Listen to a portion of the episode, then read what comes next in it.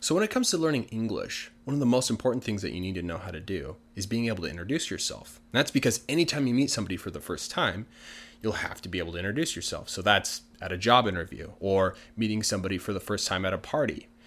Now, with that in mind, today I'm going to talk about three things that if you keep in mind, it'll make your English sound more smooth and make you sound more like a native speaker. The first thing I want to talk about is when somebody's trying to say, 我是台湾人, Think about it for a second. How would you say that in English? Some things that I'll hear a lot of the time is people will say, I'm a Taiwanese, or I'm a Taiwanese person. Now, if you think about it, like directly translating it from Chinese, that makes sense.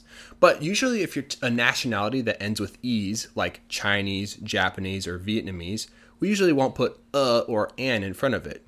In those kinds of situations, we'll just say, I'm from Taiwan, or I'm Taiwanese. Let's take a look at a situation where somebody from Taiwan introduces themselves. Hey guys, I'm Tom and I'm from Taiwan.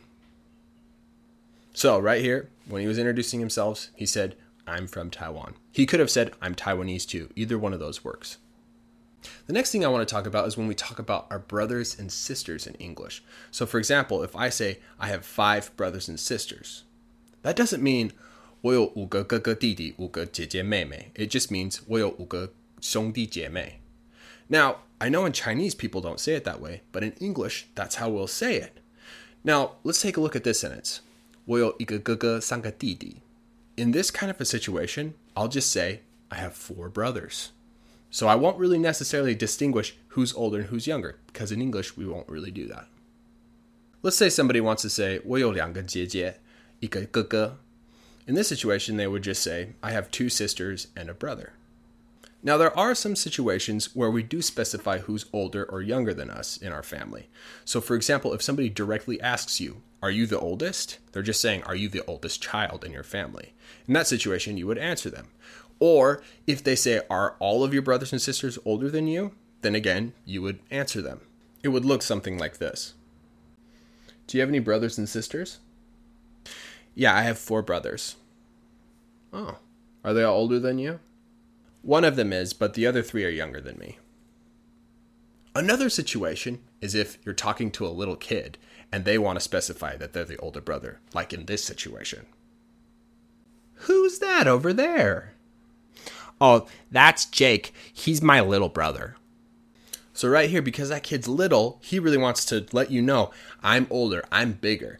And that to kids, that's really important. But with adults, we usually don't specify whether we're older or not unless somebody else asks us.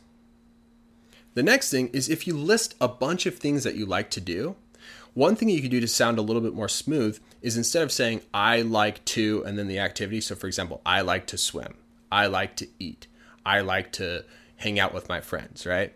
What you can do instead is get rid of the to and then take the activity and add an ing on it. So, for example, if it's I like to swim, you would get rid of the to, and it would be I like, and then on the end of swim, you would add ing. And the whole thing would look like this I like swimming.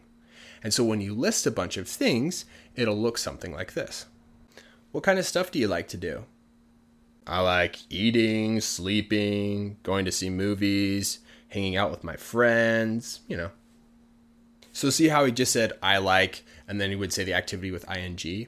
It just sounds smoother that way. And notice when he goes uh uh uh uh, that's usually the tone of voice that we'll use when we list things off. It's kind of like if somebody says 我很喜欢 pizza, and they have that ah ah ah at the end of it in Chinese. That's how we do it in English. I like running, uh, sleeping. If you do that, it'll sound a lot more like a native speaker. So, just remember, if you want to say 我是台湾人, say I'm from Taiwan or I'm Taiwanese. If you're talking about your brothers and sisters, don't worry about saying whether the sibling is older or younger than you, unless they specifically ask you. And then if you're talking about a bunch of things that you like to do and it's like a list of things, what you can do is just get rid of the to and then add an ing and have that ah uh, ah uh, ah uh, tone on it. So I like swimming, running, eating, hanging out with my friends, going to see movies.